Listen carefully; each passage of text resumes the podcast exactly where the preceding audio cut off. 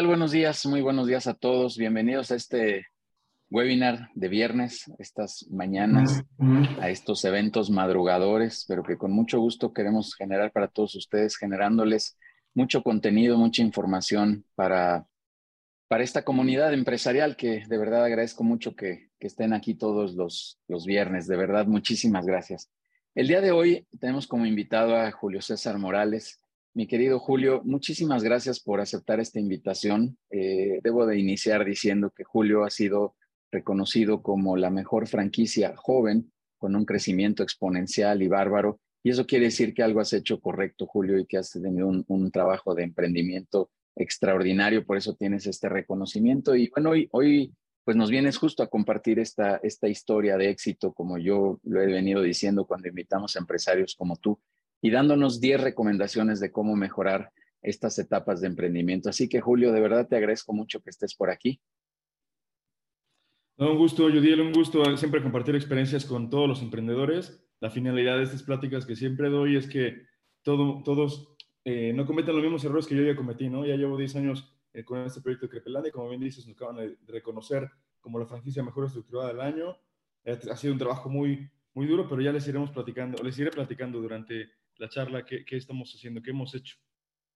Sí, Julio, muchas gracias. Yo, yo digo coloquialmente, lo voy a volver a decir, que, que si todos nos descubriéramos la espalda, todos estaríamos cicatrizados de alguna manera, nos veríamos estas cicatrices. Y padrísimo que tengas este espíritu también, eh, te he de confesar que, que coincidimos en esto, de poder compartir y evitar o ayudar a otros empresarios a que, a que haya menos errores, a que haya menos tropiezos. Esto es eh, para ayudarlos a que, a que este tiempo, dinero, esfuerzo y una serie de cosas vayan mejor encaminados. Así que Julio, en verdad, nuevamente muchas gracias, gracias por, por estar aquí. Déjame dar algunos avisos rapidísimo y ahorita ya iniciamos contigo. Eh, quiero recordarles, por favor, la próxima semana de nuestros webinars. Todos los viernes, ya saben, estamos aquí a las 8 de la mañana. El próximo viernes tendremos como invitado a Juan Manuel Gaviria, que nos vendrá a hablar de la herramienta poderosísima, que es WhatsApp. Él dice, vende todo chateando y pues la verdad es que nos vendrá a explicar cómo podemos hacer esto, nos hará la presentación también de su libro que habla al respecto de esta herramienta, así que por favor el próximo viernes pues, no se lo pueden perder y ahí les seguiremos avisando de la cartelera que tenemos para los siguientes eventos. El 28 de julio tenemos nuestro evento presencial, reitero, nuestra clínica con Paco Benítez, donde estaremos hablando de imagen digital, esta herramienta importante o este complemento a las herramientas de redes sociales que significa tener una buena imagen, una buena presencia, cómo poder hablar, cómo eh, hablar ante, la cámara, hablar a tu audiencia, cómo poderte presentar mejor, una serie de elementos que él nos va a, transmitir en esta sesión presencial. Repito, julio, eh, perdón, jueves 28 de julio. Ahí tendremos la sesión presencial en el World Trade Center. Arrancaremos 8 de la mañana, toda una mañana que tendremos ahí sesionando con él. Y reiterarles, esta es la siguiente sesión, pero ya tenemos confirmado para eh, agosto y septiembre un par de clínicas, una relacionada con los temas de ventas y todo, todos los aspectos de hacer un buen plan comercial, les estaremos avisando y otra más de interpretación de estados financieros también para todos aquellos que quieren saber un poquito más de esta información financiera, cómo poderse manejar. Serán las clínicas que tendremos ahí abiertas en breve, eh, así que me dará mucho gusto poderlos invitar en cuanto tengamos ya la fecha, el lugar y todo. Estas, las segundas a lo mejor son vía Zoom, pero les comentaremos ahí cómo está esa, esas sesiones. Eh, queremos invitarlos también el 2 de agosto, tendremos nuestra reunión, nuestra segunda reunión presencial de networking. Todos los lunes estamos teniendo sesiones de networking, eso seguirá sucediendo. Quien quiera venir como invitado, bueno, pues es cordialmente recibido y, nos dará mucho gusto que estén por aquí. Pero vamos a ir intercalando algunas reuniones presenciales porque algunos directores nos, lo han pedido así, queremos complacer esto y pues finalmente es importante también que nos sigamos conociendo y eh, cara a cara y que sepamos quién es la otra persona que está del otro lado con quien podríamos iniciar algún tipo de vinculación empresarial. Así que reitero, los lunes tenemos reuniones de relacionamiento virtual y el 2 de agosto tendremos una, un evento presencial por la zona de las Águilas. Ya también les, les precisaremos el lugar y, la hora, será por la tarde, pero ya les daremos todo el detalle eh, preciso de este evento que tendremos de networking. Les em, comparto también de nuestra, nuestro programa de radio los jueves de 1 a 2 de la tarde. Este jueves eh, no tuvimos programa, el próximo jueves sí, cada 15 días estamos teniendo una sesión de eh, alguna entrevista con alguno de los empresarios que tenemos dentro de la comunidad de People and Business. Esta cuarta temporada está dedicada 100% a los empresarios de la comunidad de People and Business, así que si eres participante ya de la comunidad, pronto te estaremos buscando para que participes ahí, si no, búscanos. Y quienes estén fuera, bueno, pues cordialmente invitados a sumarse a esta comunidad de empresarios que de verdad está padrísima. Y la última invitación, como siempre, es al, a los consejos directivos. Por ahí les compartimos ya un, un video que es la esencia de lo que hacemos dentro de esta comunidad, que es ayudar a directores, cobijar a directores, cobijar a emprendedores, eh, así como hoy nos va a platicar Julio de estos aspectos, también lo hacemos ya de manera rutinaria a través de la formación de un consejo directivo. Queremos ayudarlos a que estos dilemas sean mucho más sencillos. Recientemente tuve por ahí una presentación y, lo dije así coloquialmente, no le anden jugando al llanero solitario, no le jueguen al Superman, por favor, vengan y aquí les podemos ayudar a resolver muchos de estos retos que tenemos en el día a día en el mundo empresarial. Mi querido Julio, pues vamos a arrancar. Ahí están los avisos ya generales para toda la comunidad. Muchas gracias de nueva cuenta. Gracias a todos. Y Julio, gracias a ti por querer venir a compartir.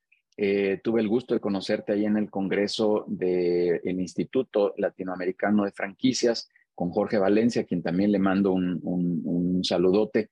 Después te vi por ahí también en la feria y bueno, pues he tenido ya un acercamiento ahí contigo importante. Y cuando supe que tenías este reconocimiento, lo voy a decir así muy coloquial, yo me siento aquí en confianza contigo y con la comunidad, es porque algo hiciste bien. Entonces, el escuchar que nos vengas a compartir estas experiencias y estas vivencias para mí es eh, muy importante y seguramente para la comunidad también el poder recibir esta retroalimentación de lo que ya viviste. Y seguro nos dirás lo que hay que hacer y lo que no hay que hacer ahí en tu conversación. Así que Julio, en verdad muchas gracias. Déjame, eh, eh, permíteme leer aquí unas, unas líneas de tu vida profesional. Julio César Morales es licenciado en Administración de Empresas, actualmente es CEO de Crepelandia, esta franquicia que fue reconocida como la, la, mejor franquicia del, del año. Es vicepresidente de Desarrollo Emprendedor en Canirac, Puebla, vicepresidente para Puebla de las, en la Asociación Mexicana de Franquicias, vicepresidente de franquicia joven en la ILAF en el ILAF, perdón, este Instituto Latinoamericano de Franquicias, consultor de negocios, conferencista, empresario, franquiciante, atleta de alto rendimiento y guitarrista de rock, ya nos confesó. Proveniente de una familia emprendedora, decide empezar su proyecto después de haber trabajado en, ambientes corporativos en empresas como HCBC y Deloitte. Ha tenido la visión de hacer eh, de Crepelandia una empresa que está incursionando en diversos giros, todos relacionados con su actividad principal. Experto en el área de franquicia, eh, de franquicias, perdón, ha estado en las ferias de franquicias principales en México, Colombia y Costa Rica y se encuentra y se enfrenta al reto de volver a Crepelandia una de las empresas referentes a nivel nacional y pronto llevar su marca a otros países. Y Julio, no tengo la menor duda de que así sucederá. Así que mi querido Julio, adelante es tu espacio y bienvenido. Listo. ¿Me escuchan todos, verdad? ¿También ahí? Sí, todo bien. Exacto, ya está la presentación. Bueno, pues voy a platicarles esta, esta onda de, emprendimiento de la nueva hora, que así le, llamo esta plática, la he, dado en varias universidades. Eh, abarca varias cosas que he hecho, entre ellas las franquicias, porque como también les digo a todos los, los emprendedores, las franquicias solamente es un medio, una, una, estrategia más de crecimiento, pero no lo es todo, ¿no? O sea, hay muchas formas de crecer y, y, esta presentación engloba como varias cosas que he hecho a través del tiempo. Eh, Crepelandia es un proyecto que nació hace 10 años, como dice Judy en la, reseña, eh, yo trabajé varias empresas en, en, la Ciudad de México, entre ellas Deloitte, Manpower, o sea, en, en el mundo corporativo, vaya, y a través de, de esa experiencia eh, veo todo lo que se puede hacer en una grande empresa y es como decido emprender el proyecto de Crepelandia, que les digo, nació hace 10 años, nació en la ciudad de Puebla, aunque yo soy originario de la Ciudad de México, me vine a vivir para acá, para Puebla, por razones familiares, y acá eh, empiezo este proyecto, que ha pasado altas y bajas en estos 10 años, como no se imaginan, o sea, no ha sido fácil mantener la empresa, hacerla crecer, eh, ha sido un verdadero reto, y, en estos 10 pasos yo les platico eh, a todo emprendedor lo que, lo, que, lo que mi recomendación hay que hacer y lo que no hay que hacer desde el día uno, ¿no? O sea, desde, desde el momento que, que alguien decide emprender o se le ocurre la, la, idea de emprender, hay varias cosas que hay que hacer en el proceso previo a emprender el, proyecto y, y, durante el proyecto también hay varias cosas que hay que hacer y que no hay que hacer también, que, les quiero compartir para que, para que no, no, no cometan los mismos errores que, que ¿no? A través de estos 10 puntos voy a ir tocando eh, cada uno, voy a ir explicando qué trata cada uno y voy a ir explicando o ejemplificando cómo lo hice yo en, en ese momento, ¿no? O sea, en el momento en el, cual me, encontraba o cómo he hecho yo este, este punto en cuestión. Si tienen alguna duda durante el proceso de, de, aquí de esta charla, por favor no duden en, escribirnos aquí en el chat eh, o creo que pueden interactuar con nosotros por, con, con, audio también y todo. Entonces no duden por favor en, en hacer preguntas en el momento que, que, las tengan. De todas formas, al final vamos a tener una sesión de preguntas y respuestas, pero si durante el proyecto tienen el proceso, tienen alguna duda, con, con todo gusto, ¿vale? Entonces, estos son los 10 puntos y vamos a empezar con el primero. Eh, cuando alguien decide emprender, es importante que, que, que se analice, que, o que nos analicemos a nosotros mismos, ¿no? O sea, eh, últimamente hay una, hay una tendencia, porque sí es una tendencia a, ser emprendedor, a emprender tu propio proyecto, a ser tu propio jefe, como que mucha, mucho, en ese entonces no era tan, tan así, hace 10, 15 años, pero hoy sí es como muy común escuchar por todos lados que, que es como que el camino, ¿no? Sin embargo, no es para todos, o sea, el emprender no es para todos, o sea, no, no, no quiere decir que todos tengamos que ser emprendedores, ¿no? Eh, porque hay muchas cosas que no te dicen cuando vas a, a, emprender un proyecto. Entonces, la, la, primera pregunta que tienes que plantearte es que si realmente esto es para ti, ¿no? Porque todo lo que va a implicar hacer realidad un proyecto son cosas que de repente al principio no se tienen en cuenta. Eh, recomiendo siempre analizar a otros emprendedores, ver sus formas de vida. Normalmente, y es muy común que yo veo que le dicen a la gente que va a ser su propio jefe, que, que va a tener, va a manejar sus propios horarios. Es totalmente al revés, ¿eh? O sea, eh, sí eres tu propio jefe, pero no te desconectas. O sea, no es como en un trabajo que son las 6, 7 de la tarde, a la hora que salgas normalmente a trabajar, sales y te desconectas de tu, de, tu trabajo, ¿no? Cuando tú eres emprendedor, estás 24/7 conectado a lo que pasa en la empresa. Aunque no estés físicamente en el, en el lugar, estás al pendiente y alguien te va a decir que algo pasó y, y tendrás que, que, hacer algo al respecto, ¿no? Por eso les digo, de repente no es como que esa libertad que, que suelen vender a, a, los emprendedores en esta etapa. Visualiza tu futuro. O sea, ¿a dónde quieres ir con esto? ¿Por qué lo quieres hacer? ¿Y qué línea, qué, qué, línea de vida quieres seguir con, este, con el proyecto que vas a emprender?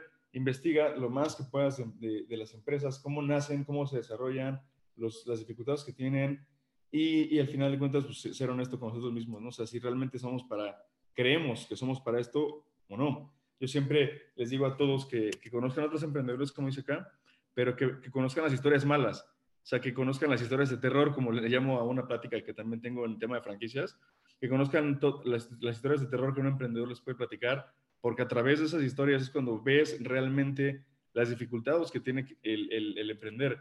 Alguna literatura básica cuando estás en este momento de, de emprender es este libro que pongo acá también, eh, Robert Kiyosaki, que es, es, un, es un libro muy, muy, que te ayuda mucho en este momento de, del, del, proceso, pero el, punto es analizarte, ¿no? Ahora, ¿cómo lo hice yo? Yo trabajaba eh, en este, yo, yo era un godines muy feliz, siempre les digo, yo trabajaba en Deloitte, en Torre Mayor, Reforma, vivía en la Glorieta de La Palma, o sea, estaba súper bien, súper, súper bien. Eh, si, mi, si mi finalidad o si mi objetivo hubiera sido desarrollarme en el mundo corporativo, sin duda me hubiera quedado en esta empresa porque es una gran firma para trabajar, es un gran lugar y, y, y bueno, yo estaba ahí en ese momento, ¿no? Había salido de la universidad y entré en un programa de trainees donde me seleccionaron y, y a través de ese programa es como entro a, a Deloitte. Eh, la, formación, la formación profesional que tuve eh, fue administración de empresas, que pues, como su nombre lo dice, es como ver toda, toda una empresa en, su, en, su, en el todo, tal cual. Vengo de una familia emprendedora. Eh, yo en, este, en este punto, o desde siempre, desde niño, yo he visto que, siempre vi que desde mis abuelos, mi papá, mis tíos, hacían negocios. O sea, yo, yo viví siempre eso. O sea, mi primer trabajo fue a los 8 o 9 años en, en, una tienda de abarrotes que tenía mi abuelo en un mercado. Yo le ayudaba a atender a los clientes ahí. Yo lo veía como un juego, ¿no? A lo que voy es que a mí me desarrollaron así, yo me formé así, en, en ese, ese ámbito emprendedor. En, entro a Deloitte y es ya teniendo como que las dos, los dos mundos, o sea, el conocimiento de los dos mundos, tanto del mundo corporativo como del, mundo emprendedor, es como ya decido, ¿no? Ya decido, ¿no? Sabes que sí, yo creo que sí, necesito y quiero emprender un proyecto propio yo. Entonces, decido salir de Deloitte y es cuando, cuando empezó Crepelandia, ¿no? Que cuando salí de Deloitte, del paréntesis ahí, es que todo el mundo decía que estaba loco, ¿no? Porque entrar es muy difícil entrar a esta, esta firma es muy difícil y, había sido un logro para mí haber entrado ahí. Cuando renuncio, varios amigos de la universidad nos, me decían que, que yo había dejado una oportunidad que, que, yo creo que todos los de la generación lo han querido, pero pues, al final de cuentas yo tenía claro lo que, lo que quería, yo tenía, como les digo, esta formación también de, de, de la familiar del mundo emprendedor y es por eso que, que decido el, el, el, el camino de emprendimiento, que ya conociendo los dos, los dos panoramas, ¿no? Así es como lo hice yo en ese momento de, de, de la preapertura, digamos, de, del negocio. Ahora, el segundo punto, si ya decidiste que sí, que, que si quieres emprender tu proyecto y que si vas a, a, aventurarte por este camino del ser emprendedor, eh, siempre les digo a los emprendedores, desarrollen un producto mínimo viable.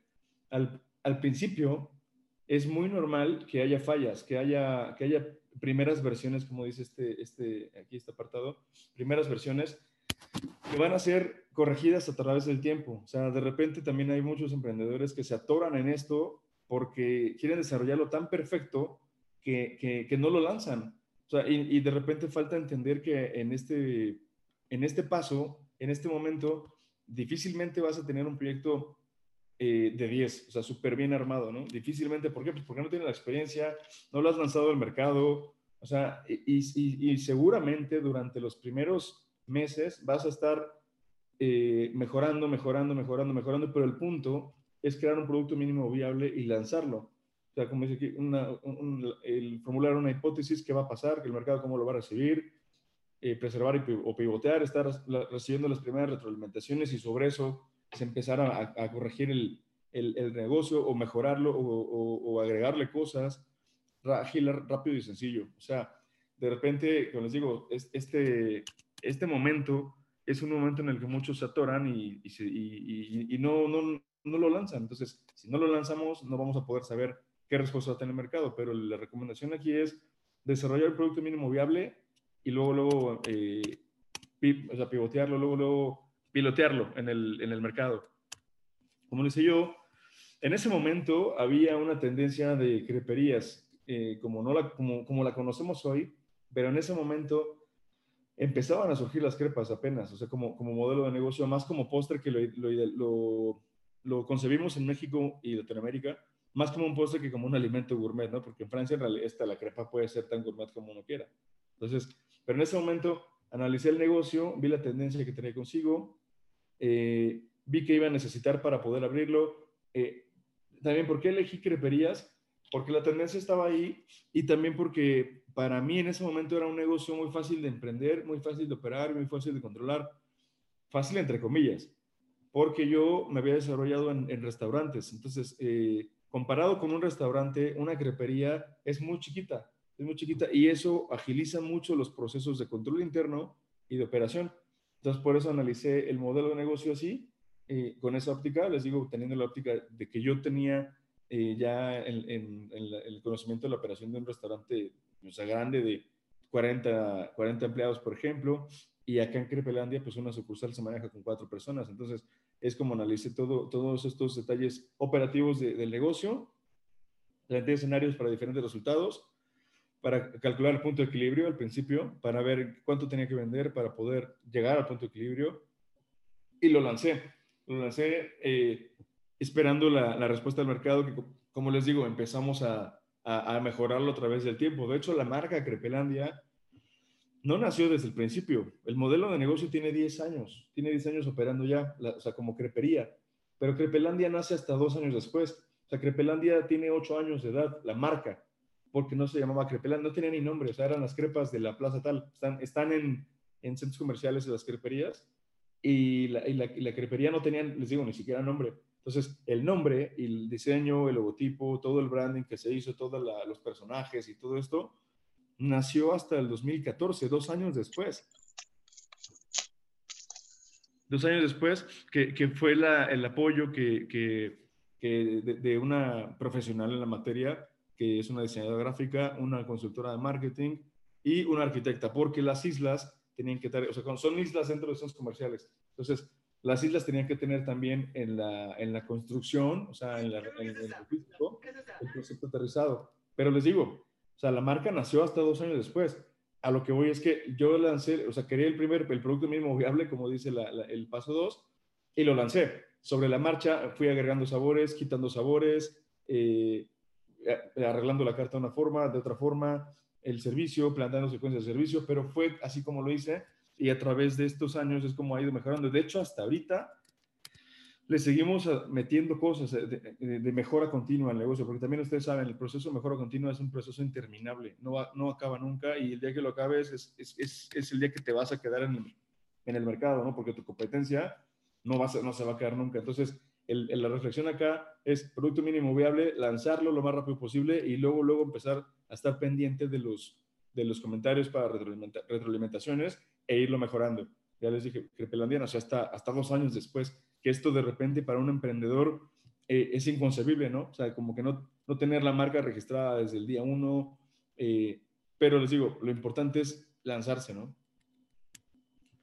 El tercero, ya que, ya que eh, tienes el, negocio eh, concebido, estructurado, ya que supiste cómo, cómo hacer el, el, proyecto operativamente y lo estructuraste bien.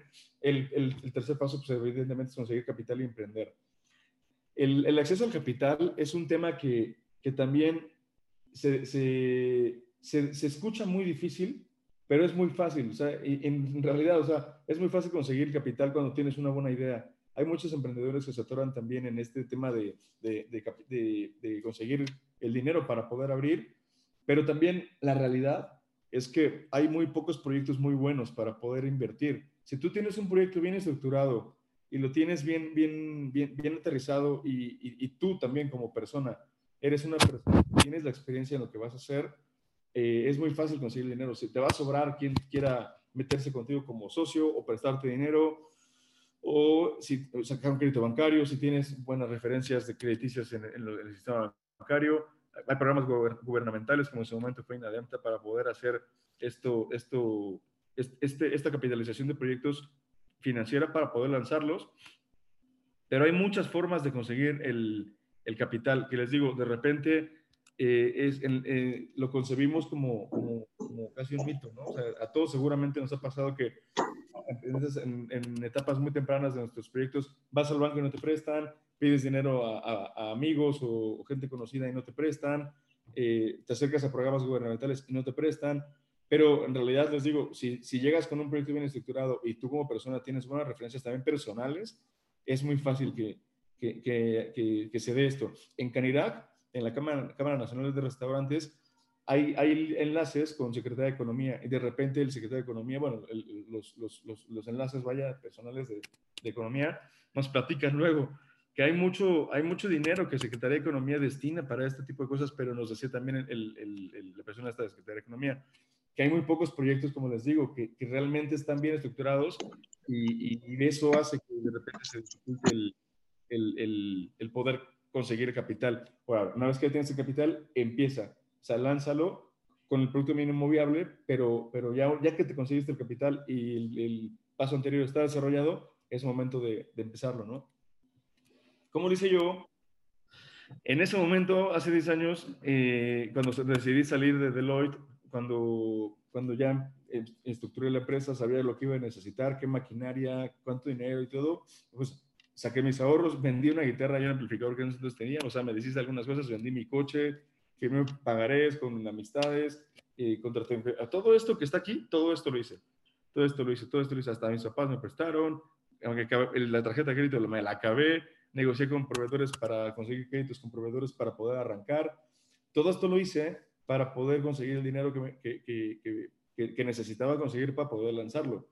Eh, esto fue lo que, lo que me permitió empezar. En realidad, les digo, por ejemplo, en la isla, la isla dentro de los centros comerciales, en ese entonces cuando empecé, no estaba ni siquiera terminada la isla, o sea, le faltaba el, o sea, digamos el techito, porque nada más estaban las puras barras y no, no estaba la estructura completa del techito de la, de la isla. Así lo empecé. Les digo, entonces fue el producto mínimo, viable. Ya sabía cómo iba a estar la isla desde el principio, pero la, la, realidad es que no me alcanzó para terminarla, pero eso no fue impedimento para lanzarla. Lo lancé, sabía lo que nos faltaba y a lo largo del camino, del principio, fue como lo, lo, la terminé. Cuando la terminé, eh, se, o sea, nace la primera versión de la, de la isla completa a los 3, 4 meses. Y, y después al, al, año es cuando empiezo a meter a, a, a, contratar a estas chicas que les digo, la consultora marketing, la diseñadora gráfica, la arquitecta, para poder eh, complementar el modelo de, negocio, de negocio en, en, tema visual, ¿no? Pero así, así como lo dice, estas, todas estas cosas, todas estas cosas las hice en ese momento para poder conseguir el capital, para poder eh, arrancar, ¿no? La cuarta, conocer, ya que empezaste, conocer la realidad de tu negocio. O sea, ya, ya, ya que empezó el negocio, hay que meterse al negocio. Hay que meterse 24/7 porque tienes que saber eh, cómo se comporta a tales horas, cómo los clientes que te dicen, o sea, pero eso verlo tú de primera mano, porque de repente también, sobre todo en franquicias, ¿eh?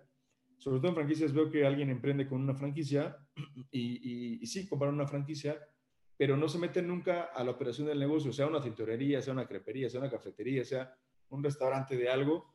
Eh, normalmente la gente que, que, invierte con franquicias o emprende con franquicias, porque también es una forma de emprender con franquicias, compra la franquicia, contrata un personal, al personal que va a operar el negocio y los emprendedores nunca se meten al negocio. Eso también pasa con los, les digo, es muy común con las franquicias, pero también pasa con gente que emprende negocios que no son franquicia, ¿no? Que empiezan, que empiezan a emprender negocios desde ceros que nunca se meten al negocio, tienen la, esta idea de contratar personal y que ellos trabajan y, y, tú nunca involucrarte. Y ese es el error eh, principal que vas a cometer al, al, al, inicio del proyecto. Si no dominas todo el sistema operativo del negocio, si no, decía mi abuela, para, para, saber mandar hay que saber hacer, ¿no? Entonces tienes que conocer, conocer y saber ejecutar todos los, los, los controles internos del negocio, desarrollar controles internos, ejecutar todas las partes operativas del negocio, todo, todo, todo, todo, decía Jorge Valencia, tienes que saber hasta cómo se roba en ese negocio, porque cuando tengas empleados, muy probablemente, porque es, lamentablemente es un tema muy latinoamericano, que se da mucho que los empleados siempre buscan la forma de robar en un negocio, ¿no? Entonces, eh, tienes que saber por dónde te pueden entrar. Y si no te metes al negocio de lleno, difícilmente lo vas a poder conocer. Y si no lo conoces, el negocio va a estar vulnerable a que alguien entre y, o sea, lejos del tema de robo, que opere mal, que atienda mal a tus clientes, que los productos salgan mal y los clientes pues no, no van a regresar, ¿no? Entonces, sea la, la, industria que sea, recomiendo mucho que conozcamos, que conozcamos a fondo, a fondo el negocio y ya pues, eso nos va a permitir también tener las comparaciones de lo proyectado con lo real. Las primeras etapas del negocio son cruciales para el éxito o fracaso del mismo, porque es el niño chiquito que acaba de nacer que necesita cuidados 24/7. Si no lo cuidas 24/7 al principio, es muy probable que el negocio termine, termine muriendo, ¿no? Yo cuando lo, ¿cómo lo hice? Pues así como les digo, yo, yo venía de, por sí ya de trabajar en las jornadas operativas de un restaurante de 8 de la mañana a 10 de la noche, o sea, jornadas muy largas. Yo ya estaba acostumbrado a eso porque desde, desde, desde muy chavo estaba, ya, ya era pizzero, panadero, barista, garrotero, mesero, cajero, todas las áreas operativas de un restaurante las conozco porque durante mi vida estudiantil todas las vacaciones, yo no tenía vacaciones, yo estaba trabajando con, con mi papá en, el restaurante, entonces yo formaba parte de un rol más de, de, de, un colaborador de ahí, de ahí, del restaurante. Entonces, las jornadas laborales de, de la operación de un restaurante son, son muy cansadas, son muy pesadas, son muy largas, y entonces ya como tenía esta experiencia de cómo trabajar en un restaurante cuando empecé con Crepelandia, pues fue muy fácil, porque les digo, no está tan pesado operar una crepería, no está tan difícil, es, muy, es un negocio muy ligero, comparado con un restaurante. Y cuando, como lo hice yo cuando aprendí, pues me metí al full, ¿no? Me metí full de, lleno al, a la crepería porque solamente así pude mejorar las cosas que se tenían que mejorar, y, pero estando en el negocio, o sea, estando viendo de, primer, de primera mano todas las necesidades que este tenía a través de eso, y eso es algo que no he dejado de hacer, ¿eh? Lo, lo he estado haciendo constantemente desde el principio, no lo he dejado de hacer hasta ahorita, y, y eso es lo que también me permite estar eh, monitoreando eh, midiendo el termómetro del negocio, ¿no? ¿Qué necesita? ¿Qué, qué hace falta meter? Y, y como dice Judiel ahorita, ¿no? Eso, eso, nos hizo ahorita recientemente ganar el premio a la franquicia más estructurada del año, pero eso es porque estás al pendiente de, de la operación y sabes en el momento que hay que meter más controles o más, más eh, aditamentos que puedan hacer que el negocio funcione de una mejor manera. Eso solamente se hace si estás dentro, dentro del negocio, estás al pendiente de la operación del negocio, ¿no? Ahora, forma un equipo de trabajo. Eh, pongo el paso anterior porque primero es eso y después, ya que, ya que conociste el negocio, ya que, ya que conoces todas las aristas que este puede tener y, ya, ya, lo, ya lo dominaste, ya lo mejoraste, ya lo, ya lo documentaste y ya generaste controles internos para poderlo supervisar, ya es momento de, de, empezar a invertir en el equipo de trabajo, o sea, en la gente que vas a contratar para que ellos operen el negocio con los controles que tú ya desarrollaste en el paso anterior. Eh, y en ese momento es cuando hay que invertir ya en, en la gente, en la gente, en, primero contratar a la, gente adecuada, con los perfiles adecuados, eh, no contratar por contratar, o sea, contratar a gente que realmente ya tenga experiencia en lo que tú estás haciendo va a ser más fácil que contratar a alguien que no tenga experiencia y tengas que enseñarle desde ceros algo, ¿no? O sea, en la industria de restaurantes, por ejemplo, nosotros generalmente contratamos a gente que ya tiene experiencia eh, en franquicias. ¿Por qué? Porque una franquicia tiene, cualquier franquicia tiene muchos controles administrativos que, que hay que llevar, muchos controles de control interno que hay que llevar. Entonces, para la gente que trabaja con nosotros, que viene de una franquicia, sea la que sea, ya no es una, un tema raro el llegar a, hacer inventarios diarios, el, el, hacer los cortes, los arqueos, arqueos de inventario, eh, que lleguen mystery shoppers, o sea, todo eso tiene que ver con la experiencia que ya tiene. Por eso yo contraten a los mejores, porque eso les va a ahorrar mucho tiempo de capacitación. Invertir en tu equipo. Eh, hay, hay tres salarios eh, muy importantes que una persona necesita, todos necesitamos, ¿no? El económico, el emocional y el espiritual. En la medida que tengamos esas tres partes cubiertas en la gente que trabaja con nosotros, vamos a tener una mejor calidad de personas que, que, que, operan nuestro, nuestro negocio, nuestro, nuestro proyecto, y eso pues se va a repercutir en el, funcionamiento mismo, en los resultados del mismo, ¿no? Eh, en todos lados, en todas las empresas hay culturas, hay una cultura organizacional porque, porque así somos. Los seres humanos siempre desarrollamos una cultura. Ahora esa cultura, siempre insisto mucho también los emprendedores, que, que, tengan el control de la cultura organizacional de su, de su negocio, porque aunque no tengas el control, la cultura se va a formar sola. Entonces es mejor que la formes tú para que sepas qué se premia, qué se castiga, qué se festeja, cómo, cómo son las, las formas subjetivas de, de, de trabajar en, el, en tu proyecto y siempre también les digo, sobre todo en temas de franquicias también, ¿no? Y también aplica para acá, de repente lo subjetivo pesa más que lo objetivo. O sea, al final de cuentas somos personas con emociones y somos, somos, somos seres humanos que, que nos manejamos de, de, formas emocionales y a veces eso termina pesando más que, que el objetivo. Entonces, eso tiene que ver con la cultura organizacional.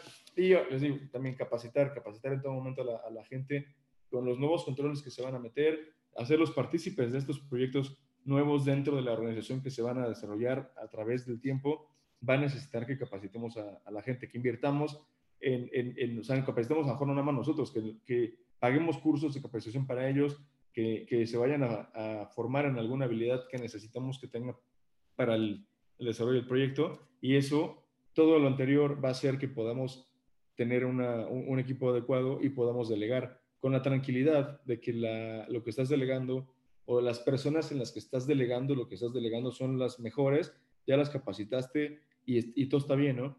Entonces, si no tenemos lo anterior, aquí en este punto, no, no podemos delegar y es de repente donde se atoran muchos emprendedores también en, delegar eh, tareas a, a, un equipo, ¿no? De repente ves a los emprendedores haciendo de todo, haciendo de todo porque no pueden delegar, porque no pueden delegar porque no tienen el personal adecuado, capacitado, todos los temas de cultura organizacional resueltos. Entonces, esa es, es, también una realidad que, que, suele pasar mucho, que no, no podemos delegar y ves al emprendedor haciendo todo y apagando incendios por todos lados, ¿no? Como lo hice yo, hice tres organigramas, no, o sea, eh, tres pruebas de organigramas hasta que le di al que, al que ya nos, nos, nos quedaba mejor. Eh, hasta la fecha hacemos juntas, ya, las juntas ya no son eh, mensuales, antes eran mensuales, antes de la pandemia eran mensuales porque juntábamos a todos eh, físicamente, todos los gerentes. Hoy con, con todos estos alcances de, de, comunicación que tenemos remota, hacemos juntas semanales con los gerentes a través de, justamente a través de Zoom, donde los vamos, vamos diciéndoles numéricamente cómo van. para que cada quien tenga, tenga el, conocimiento claro de cómo va la sucursal, pero con números. Al final de cuentas, el lenguaje universal de los negocios son los números. Entonces, esos números son los que les vamos dando semanalmente a nuestros equipos de trabajo, a nuestros, a gerentes, para que ellos vayan viendo dónde qué le duele a cada sucursal, ¿no? Y a su vez, pues se corrija el problema. Conocí a mi equipo yo, o sea, yo hasta la fecha me doy la tarea de conocer personalmente a, todos y conocerlos hasta a nivel eh, familiar a ellos, o sea, cómo están sus vidas, cómo están, qué les preocupa, qué, qué les, qué les gusta, qué, o sea, para ellos, de repente para, para algunas personas un premio puede ser mejor eh, que descanse un día adicional a la semana, ¿no? O para alguien a lo mejor puede ser mejor un bono económico, o para alguien puede ser mejor una, una, una carta a lo mejor dirigida a ellos y en una junta general física entregárseles un diploma o algo así, ese reconocimiento social, ¿no? Pero eso solamente lo puedes saber si conoces a la gente con la que estás trabajando. O sea, si te acercas a ellos, ¿no? Y tú como líder es, es recomendable que lo hagas porque al final de cuentas el, el resultado de nuestro trabajo como líderes depende de la gente que esté, que esté con nosotros. Y, y, el resultado de esa gente que esté con nosotros va a ser directamente proporcional al cuidado que nosotros como líderes les demos. Cómo se sientan ellos con nosotros, con, con, la, con la, empresa, va a determinar el, el, funcionamiento de ellos mismos también, ¿no? Eh, aquí se crece uno y crecemos todos, eso, eso también siempre he, he procurado que que nuestros, nuestros líderes, nuestros gerentes tengan crecimiento, ya sea en alguna sucursal, porque por ejemplo, de repente cuando, cuando un gerente renuncia, para nosotros es mejor y para, y para todos, eh, para todos eh, que un auxiliar suba de puesto y, experimente ese crecimiento que, que, contratar a un gerente que ya ven capacitado, que, que hay que eh, enseñarle las formas que hacemos nosotros acá, ¿no? Es mejor si alguien internamente tiene una promoción que, contratar a, una persona externa. ¿no? Les digo, el tema de la cultura organizacional. Eh, hay muchas cosas que hacemos en Crepelandia que, que tienen que ver con esto. De repente hacemos concursos para adornar las sucursales en fechas festivas. Eso hace que las chicas de repente tengan como esa, iniciativa de, creatividad, vaya, ¿no? Eh, hacemos convivios de fin de año igual, como casi en todos lados. Eh, les digo, hacemos estas juntas mensuales, de repente hacemos diferentes tipos de bonos. Entonces, todo eso es como cómo vamos moldeando la cultura, que les digo, va, va a repercutir en, en, el ambiente laboral, en el clima laboral que se sienta en tu organización, y eso es súper importante. Eh, los libros.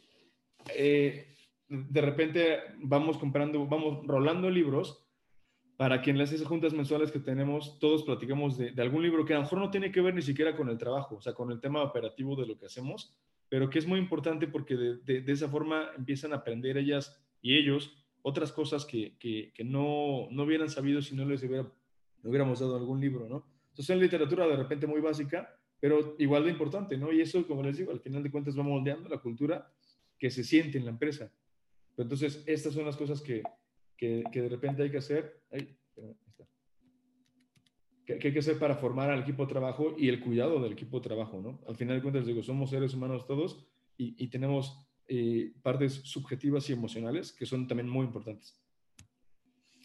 Eh, ya el sexto es involucra a, profesionales en, en, cada área, ¿no? Eh, tenemos que entender también que, como les dije anteriormente, no somos todólogos, o sea, no tenemos por qué saber todo tampoco nosotros. necesitamos de un equipo de trabajo preparado, capacitado, para poder hacer la, toda la parte operativa del negocio pero también necesitamos de repente acercar, bueno, no de repente, sí necesitamos siempre también acercarnos a personas profesionales en cada una de las áreas eh, principales de una, de una, empresa para que podamos complementar a la misma. O sea, eh, hay, hay, momentos en los que ya, ya te va a pedir el negocio que metas a, a, que contrates a, a, un, a un, alguien de marketing, ¿no? Pero con la preparación profesional y la experiencia en esa área particularmente, porque de repente es algo que, que tu negocio va a requerir, o finanzas, que, alguien también tenga ya, eh, creo que escuché hace un ratito que eh, les ayudan a hacer consejos consultivos. Es una práctica muy común, muy, muy recomendable más bien también, que tú como emprendedor tengas un consejo consultivo al cual le rindas cuentas y, y te rodees de mentores para que esos mentores te vayan diciendo por dónde sí, por dónde no. La idea de que tengas mentores, la idea es, es que los mentores sean personas que ya recorrieron el camino que tú quieres recorrer para que te ahorren años de aprendizaje, ¿no? Pero en esas juntas se tiene que hablar con números. O sea, dice, dice uno de mis mentores, precisamente principal, principales, eh, que el lenguaje universal de los negocios son números, independientemente de lo que te dediques, todos tienen ventas, costos, gastos y utilidad. Entonces necesitas hablar ese idioma perfectamente bien para poder saber medir el termómetro de tu empresa a nivel financiero. Si, si lo sabes medir, eh, sabes detectar con los puros números dónde hay algún error, dónde hay alguna falla, dónde hay algún robo, dónde hay alguna merma desmedida, pero todo eso es con temas numéricos. Igual te tienes que acercar a, profesionales en esta materia. Y en todas las materias, les digo, hay, hay, que acercarnos a gente profesional. De repente pensamos que es caro, pero en realidad es más caro no hacerlo. Es más caro no hacerlo porque si no lo haces, tu proyecto se va, se va, va a tener un límite y el límite va a ser lo que tú conozcas, ¿no? Y, y, seguramente lo que tú conozcas puede ser muy bueno en alguna de estas materias, pero no en todas. Entonces, les recomiendo mucho que, que se que se rodeen de gente profesional en cada una de las materias para que su proyecto se enriquezca todavía más, ¿no? Como lo hice yo, en 2014, justamente como les digo, empezamos a tener un, un, un, estancamiento, como lo pongo acá, un estancamiento, una crisis, empezaban a surgir más creperías ya en ese momento, empezábamos a competir ya con más empresas que se dedicaban a lo mismo y ya no sabía, en ese momento ya no sabía cómo complementar el negocio a nivel visual para que fuera más atractivo, para que la gente pues, se, se, se, se, acercara más, al, o sea, llegara a más clientes, vaya, ¿no? Entonces, a través de este estancamiento y esta crisis que tuvimos fue cuando busqué a, estas tres chicas que les digo de, de, marketing, de diseño gráfico y arquitectura eh, para poder empezar a desarrollar el proyecto de Crepelandia. Se empezó desde, desde el nombre, ¿eh? porque les digo, no se llamaba Crepelandia, era un nombre raro en inglés, que, y aparte en inglés, o sea, eh, y, a través de este proyecto que hicimos con ellas, empezamos a, idear el nombre, el logotipo, los personajes, la, cómo, cómo se iba a aterrizar eh, visualmente en, en, las islas, ya físicamente, en el negocio, físicamente, a través de la arquitectura, el concepto del negocio. Entonces, todo esto lo hice, no lo hice yo, lo, hice, o sea, lo hicieron ellas y siempre, siempre les he reconocido que el trabajo, la marca Crepelandia y todo el, el tema visual y, el tema de marketing que tiene que ver con, con, con, la empresa, fue un, proyecto que, que, ellas hicieron. O sea, yo no participé, bueno, obviamente participé en, en, ir opinando, en ir eh, informándome cómo iba el proceso, pero fue una, una conceptualización de ellas. Y, y, que, y que este es el resultado de, de, acercarte a expertos, ¿no? Entonces, como resultado les digo, nació Crepelandia. Cuando nace Crepelandia en el 2014, el proyecto queda tan bien, tan bien, que empezamos a romper récords de ventas, o sea, de todo, ¿eh? De día, de mes, de, de, de, de todo, o sea, definitivamente hubo, hubo, un antes y un después en el, en el proyecto de Crepelandia, o lo que se llama Crepelandia, cuando ya la, la marca llegó a las sucursales. Éramos las mismas personas, eran los mismos empleados, era la misma isla, la misma carta, los mismos precios, los mismos insumos, mismos sabores, mismo todo. Lo único que cambió fue el nombre. El nombre, el logotipo, la imagen, el tema de, la arquitectura aplicada a las islas, fue lo que cambió. Y eso nos hizo vender lo que nunca habíamos vendido, nos hizo mejorar muchísimo. Entonces, esto trajo como consecuencia también que, les digo, se rompieron récords de ventas de todo, pero también trajo como consecuencia que la gente empezó a pedir franquicias. Es ahí donde la gente empieza a pedir franquicias de Crepelandia. No es algo que nosotros o que yo haya ideado eh, tal cual, o sea, de decir, vamos a hacer un proyecto para mejorar el negocio, para franquiciar. No, no fue así. Fue un proyecto para competir mejor. No fue barato, pero fue muy bueno porque les digo, rompimos récords de ventas de todo. Y eso fue lo que hizo que la gente nos empezara a pedir franquicias. Ahora, cuando la gente empezó a pedir franquicias, pues lo hice lo mismo, ¿no? Me acerqué a una consultoría. Yo como con, con la formación profesional que tengo, o sea, hacer manuales, en ese momento así lo pensaba, ¿no? Que es una franquicia, pues hay que hacer los manuales, hay que estandarizar todo, hay que documentar todo. Yo lo sé hacer, pero yo creo que una franquicia no nada más es eso, debe ser algo más complejo que eso, porque si no todo el mundo lo haría, ¿no? Él hágalo usted mismo. Entonces, en esa misma sintonía que ya había, ya había involucrado expertos en marketing, diseño gráfico y arquitectura, en esa misma sintonía busqué expertos en, en desarrollo de franquicias. Y, y, a, y, a, través de eso, pues fue como nace la, la franquicia de Crepelandia, ¿no? Pero todo esto por, por involucrar a profesionales, que les digo, no es barato de repente, y de repente como emprendedor lo puedes ver muy, muy caro y lo puedes ver hasta, en realidad lo puedes ver hasta de cierto modo innecesario, pero en serio, no hay nada mejor que, que, que el proyecto esté en manos de, de, profesionales, ¿no? Entonces, esto trae como resultado, les digo, muchos otros beneficios que van a experimentar en el momento que ustedes deciden meter a gente profesional o involucrar a gente profesional en su proyecto, ¿vale? Eh, la siete, plantea estrategias de crecimiento. Les digo, o sea, esto tiene que ver también con la visión que tú tienes desde el principio del proyecto, ¿no? ¿Qué quieres? ¿Quieres para empezar, ¿quieres crecer o no?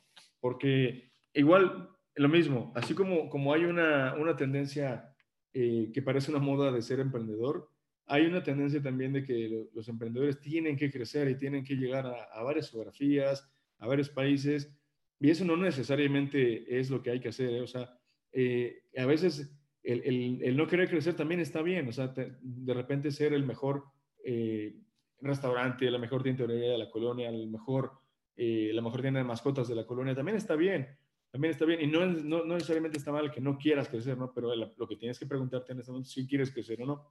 Si quieres crecer, si no quieres crecer, entonces mejora tu proyecto para que te conviertas en el mejor de donde estás. Y a lo mejor te puedan buscar de hasta de, otros, de otras geografías, puedan ir a tu lugar. Pero si quieres crecer, hay varias formas de crecer. Eh, las preguntas que siguen serían, ¿dónde quieres crecer? ¿Qué tan grande quieres crecer? ¿En qué industria quieres crecer?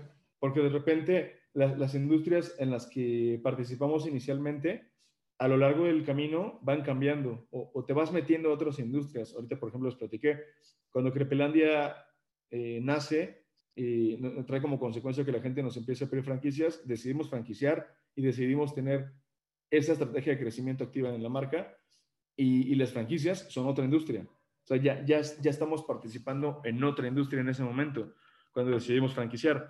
Entonces, por eso les digo, ¿en qué industria quieres crecer? Igual, más adelante, el resultado del proyecto de franquicia que hicimos, tuvimos que desarrollar nuestra harina instantánea para crepas. La harina de Crepelandia viene en bultitos de 2 kilos 200, le agregas 3 litros de agua y salen 35 crepas. O sea, la forma de hacer las crepas en Crepelandia ya es muy fácil porque la tuvimos que hacer muy fácil derivado del proyecto de franquicia. Cuando le vendemos una franquicia a alguien tenemos que garantizarle cierto control interno y cierto orden en las sucursales. Entonces eso lo hacemos a través de la harina. La harina por sí misma empezó a llamar la atención de otras creperías y otras cafeterías. Entonces, eh, la, harina hoy en día también la vendemos, o sea, la vendemos a las sucursales de Crepelandia, a las franquicias, pero la harina de Crepelandia también la vendemos a otras, a otras creperías, porque resultó muy atractivo el producto porque nada más es echarle agua y ya. Es realmente instantánea. Es agua y listo. Entonces eso le fue atractivo para muchas otras creperías y le vendemos la harina a otras cafeterías y creperías. Es otra industria, es la industria de barrotes, ¿no? Entonces estamos en la industria de alimentos y bebidas con, con las creperías, la industria de franquicias y la industria de, de, barrotes en ese sentido, de, que vas creciendo con industrias diferentes. Ahora, el ¿Cómo puedes crecer? Puedes con sociedades, puedes meter socios a la empresa que, que inyecten capital a tu proyecto, con franquicias, puedes eh, eh, seguir abriendo unidades propias, puedes hacer alianzas estratégicas. Hay muchas formas de crecer, les digo. Franquicias no, no es todo el modelo de crecimiento que hay. Eh, digo, yo estoy muy, muy involucrado en las franquicias, pero yo a los franquiciantes jóvenes les digo que, que, que no se casen solo con las franquicias, que vean otras formas de crecer y no descarten otras muchas estrategias de crecimiento que también puede haber para que, para que su proyecto crezca de varias formas, ¿no? Entonces, entre más armas tengas, va a ser más fácil que, que, que, que el proyecto crezca. Como lo hice yo, cuando dije, ya les platiqué un ratito, ¿no? Decidimos, decidimos franquiciar y eso nos hace entrar en otra industria. Y las franquicias, yo podría platicarles una hora o dos horas de franquicias, que también ya tengo siete años franquiciando y ocupo ahí una vicepresidencia en la Asociación Mexicana de Franquicias hoy en día para Puebla y, franquicias es un tema muy, muy amplio, ¿no? Pero, pero yo empecé a meterme a las franquicias, seguí, seguí abriendo sucursales propias también, no nada más franquicias, unidades propias también, integraciones verticales y horizontales. Eso quiere decir que cuando tú eh, eh, empiezas a meterte a otras industrias, haces integraciones horizontales. Cuando empiezas a meterte a otras, a, cuando tú empiezas a vender tus otros productos eh, que, que, tienen que ver con el negocio, empieza a hacer integraciones verticales. O sea, es decir, Crepelandia necesita harina para crepas para poder hacer las crepas, vaya, ¿no? La integración vertical es cuando tú produces esa misma harina y tú se la vendes a las mismas creperías. O sea, dentro de la línea de negocio vertical, haces esas integraciones que donde tú manejas la proveeduría de algún producto, ¿no? En este caso con harina hicimos la integración vertical. Las integraciones horizontales cuando nos metemos al tema de franquicias, que ya estamos en otras industrias eh, que están al, lado de, de, la industria en la que estás tú. Entonces, hay varias formas, como les digo, de crecer. Lo estamos haciendo así y hasta ahorita eh, nos ha funcionado, las tres nos han funcionado muy, muy bien. Les digo, podríamos platicar una hora o dos de cada una de ellas, eh, porque son temas muy amplios, pero el tema, para el punto acá, es que tengas varias estrategias de crecimiento, ¿no? Para tu proyecto. Ahora, encuentra negocios dentro del negocio. Ya cuando estás dentro, cuando ya tienes un, un, tamaño y cierto tiempo en el mercado, que ya, ya el proyecto tiene cierta madurez, es, es momento de empezar a explorar el negocio internamente para ver si puedes hacer más negocios dentro del negocio, ¿no? El crecimiento de, de sucursales propias y franquicias trae como consecuencia que los consumos de, de, insumos sean ya más grandes, ¿no? Entonces ya puedes negociar precios de mayoreo con algunas cosas, con Nutella, con Filadelfia, con, con algunos insumos claves, y eso te hace tener más margen de, de, de utilidad, ¿no? Entonces, hay, hay negociaciones que puedes hacer con este volumen de compra que te permiten ganar más dinero a través de, pero a través del volumen, esto se da solamente a través de ya tener varias sucursales, ¿no? Hay que analizar a, la empresa para ver dónde más se puede hacer dinero.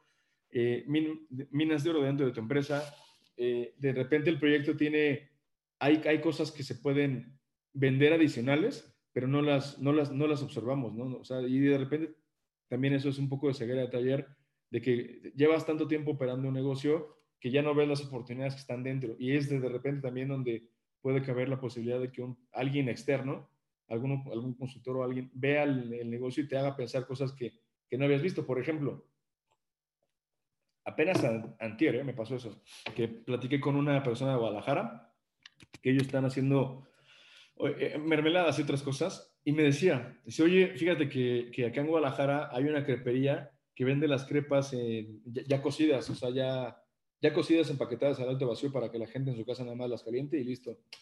Y eso a mí no se me ha ocurrido, ¿eh? O sea, yo, yo vendo la harina, pero la harina. Y, pero esta persona me decía que ya, o sea, que, por qué no eh, las vendemos ya cocidas y las vendemos este, ya para dirigidas más bien como para, para el hogar, ¿no? Pero lo que les digo, eso de repente suele, suele no ser visto por, por el emprendedor que está metido en el negocio porque pues es guerra de taller. Entonces es importante también conocer la, empresa, analizarla, analizarla con ojos externos y descubrir las minas de oro que puede haber en, en, tu organización, ¿no? Eh, Esta es la, la, harina instantánea que hicimos, que desarrollamos para poder hacer el, el, proyecto de franquicia, para poder garantizar, el control interno y esto resultó también ser un negocio aparte. Vendemos la harina en Crepelandia, vamos a, para eventos, o sea, vamos con, creperas, con creperías eh, para eventos, para fiestas infantiles. Somos una marca dirigida a los niños por todo el tema de la imagen, los personajes y todo eso. Les llamamos mucho la atención a los niños y son nuestro principal cliente. De repente nos contratan para ir a fiestas infantiles y eso es otro negocio dentro del negocio, ¿no? El kit Crepelandia, vendemos la harina con los utensilios que alguien va, a necesitar para poder hacer la, la elaboración de las crepas esto dirigido más bien también a que alguien eh, emprenda una crepería. O sea, nosotros les ayudamos también, o sea, aparte de las franquicias, con toda la imagen de Crepelandia, con todo el control interno, todo el know-how y todo el control operativo de, la franquicia, también hemos ayudado a, a, personas a emprender sus propias creperías con sus propios nombres, con sus propias imágenes y todo, y les damos un kit que incluye crepería, creperas, perdón, utensilios, insumos iniciales, y esas personas de repente eh, empiezan a emprender eh, proyectos pequeños en sus casas para vender crepas. Entonces, son varias cosas las que hacemos alrededor de Crepelandia para poder complementar el modelo de negocio y para poder tener negocios dentro del negocio. Pues les digo que es, algo que, que, que, a, través del tiempo va a ir naciendo, ¿no? Y lo vas a ir viendo. La nueve, haz relaciones públicas y haz branding. Eh, es igual de importante el valor de marca que tiene la marca del negocio como el valor de tu marca personal también, porque al final de cuentas, la gente que se va a acercar a, tu proyecto quiere saber también quién está atrás del proyecto, quién está atrás del proyecto para saber eh, hacia dónde va el proyecto, porque hacia dónde va el proyecto depende de quién está atrás, ¿no? O sea, quién está eh, dirigiendo el proyecto. Entonces, les recomiendo mucho que, se enlacen con gente del medio en el que están participando, o sea, en este caso nosotros en alimentos y bebidas. Estamos metidos en Canirac, la Cámara Nacional de Restaurantes. Estamos, está, es gente del gremio restaurantero, que es la industria en la que estamos.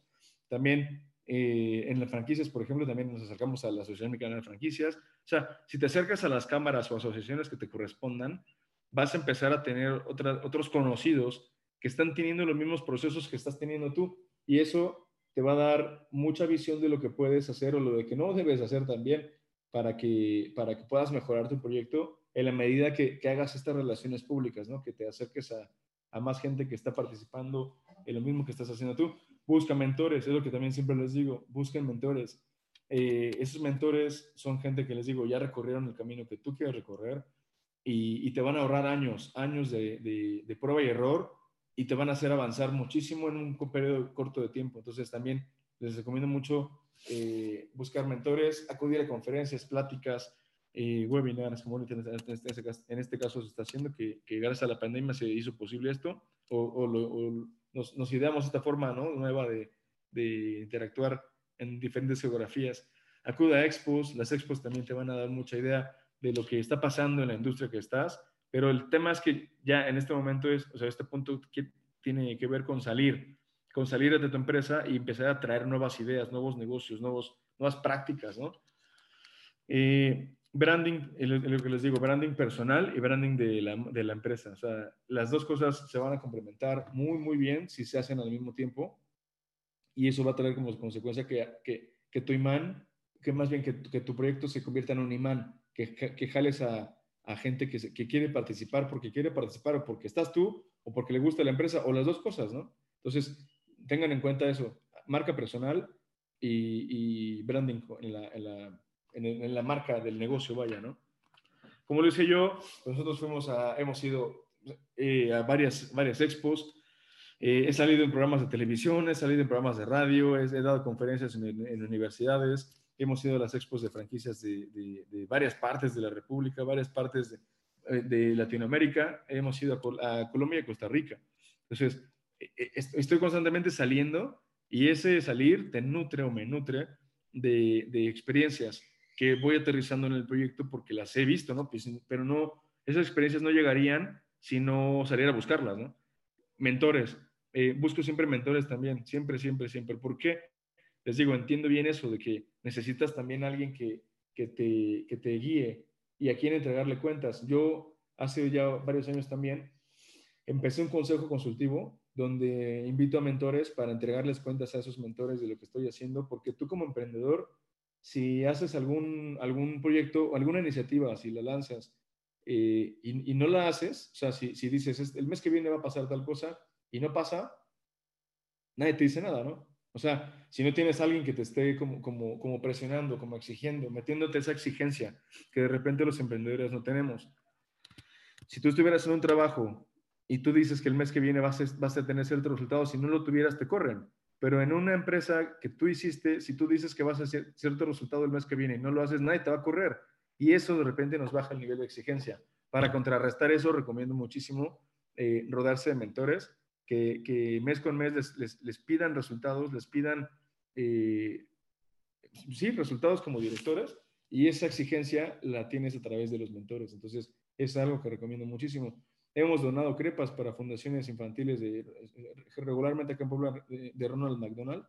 Eh, llegan niños ahí para, para, o sea, para hacer fiestas ahí con, con Ronald McDonald y hemos donado también crepas ahí con, con, estas fundaciones, este tipo de fundaciones, ¿no? Entonces, pero todo tiene que ver en este punto con salir, salir de tu empresa, ir a ver otras cosas, traerte nuevas ideas y, constantemente estar como, como también viendo el panorama de lo que está pasando en el mundo empresarial de la industria en la que estás, ¿no? Y la última es cuídate del éxito. Cuídate del éxito porque eh, mucho, mucho se dice cuando vas a emprender que prepares un escenario B y un escenario hasta C, ¿no? O sea, para que si las cosas salen mal, tengas como que otros tres escenarios que, que te permitan contrarrestar lo que haya salido mal, ¿no? Pero casi nadie dice, o casi nadie te dice, o en casi, en muy poca literatura, se trata también el tema de que si algo sale extraordinariamente bien, porque también nadie te prepara para el éxito. O sea, si de repente tú pensabas, el, digo el éxito desmedido de repente, ¿no? Si tú pensabas a lo mejor que ibas a vender 10, de 10 lo que quieras, pero si ibas a vender 10 y de repente lanzas el proyecto y vendes 100, o sea, ese éxito tan, tan, tan, tan grande de repente suele marearte, ¿eh? o sea, suele, suele desubicarte, suele desenfocarte cuando, cuando el proyecto funciona extraordinariamente bien. Y lo que les digo, nos preparamos generalmente para que las cosas salen, si salen mal, ¿qué vamos a hacer? Pero no nos preparamos para, para, por si salen bien, ¿no? O sea, ¿qué vamos a hacer si salen muy bien? Y eso de repente no, nos, les digo, nos desubica, nos desenfoca y, y, por eso les digo, cuídense del éxito, que ojalá que es el, es el deseo que tengo para todos ustedes, que sus proyectos sean muy exitosos, pero también prepárense para ese éxito. O sea, tengan claro qué va a pasar si les digo, en lugar de vender 10 como tenías pensado, vende 100. Y, y enfóquense siempre en, en, en, los objetivos que se vayan planteando, pero sobre todo en el tema de, del éxito, ¿no? a nosotros, bueno, a mí me pasó también que yo emprendí el proyecto de Crepelandia, yo, o sea, yo ya estaba muy chavo, tenía 23 años todavía, 23 años y empezamos, y, eso me pasó, o sea, empezamos a vender, empezamos a hacer las sucursales, porque había dos, sucursales solamente, una en Puebla y una en el Estado de México, eh, y cuando lo, lancé, así pasó, ¿eh? O sea, yo pensé que íbamos a vender 10 y vendimos 100. Entonces, un chavo de 24 años con, con, más lana de la que, la que pensaba, pues pierde la cabeza y empieza a hacer uno muchas tonterías, ¿no? Empieza a gastar muchas en cosas que no tienes que gastar en ese momento, darte lujos que no te tienes que dar. Entonces, hay muchas cosas que, que, desenfocan a un emprendedor, sobre todo en esas etapas tempranas, cuando te llega un éxito desmedido. Y, y por eso les digo, cuídense del éxito porque nadie nos prepara para el éxito, nadie nos prepara para que nos vaya extraordinariamente bien. Por eso también es muy sano tener mentores, como acá les pongo, ¿no? Los mentores te van a, te van a ir presionando para que tú vayas consiguiendo los, los, objetivos que vas teniendo, pero si nadie te dice nada y tienes, o sea, un, un éxito extraordinariamente bueno, empiezas, te digo, les digo, empiezas a gastar en cosas que no tienes que gastar, hacer muchas tonterías, entonces eh, eso no hace más que atrasar el proyecto. O sea, no, si, si eh, yo hubiera tenido mentores desde ese entonces, probablemente hubiéramos avanzado muchísimo más de lo que hemos avanzado ahorita, por no tener en cuenta el, el tema del, del, del, éxito desmedido, ¿no? Esos son los, los 10 puntos que quería platicar con ustedes, a través de los cuales vamos a, a vamos a regresarnos para que los veamos todos, a través de los cuales eh, desde el principio se puede, se, se, se, puede emprender, vaya, ¿no? O sea, son los puntos que yo recomiendo a través del en el proceso de, la conceptualización, desde la conceptualización del negocio y a través del crecimiento del mismo. Pues, eh, podríamos, les digo, después platicar una hora de cada uno de los puntos, pero ahorita como que quería poner la fotografía general, ¿no? Para que tuviéramos como que esa, esa idea de lo que hay que hacer y lo que no hay que hacer y sobre todo cómo lo he estado haciendo yo y los consejos que yo pudiera darles en estos 10 años que ya llevo con, con, la marca de, Crepelandia. ¿Alguien tiene alguna duda? Creo que estoy aquí viendo, bueno, voy a ver los chats. Porque creo que... Julio. Sí, sí, eh, sí muchas gracias. Eh, gracias por estos puntos. Si me permites, eh, vamos a apagar aquí la pantalla para poder atender algunas preguntas que hay por acá. Si me permites, voy a, voy a hacer una pequeña presentación para complementar lo que estás platicando y ahorita vamos allá a las preguntas, Julio, si me lo permites, un segundito. Pero sí, con mucho gusto, ahorita vamos a atender, ahí hay algunas preguntas en el chat.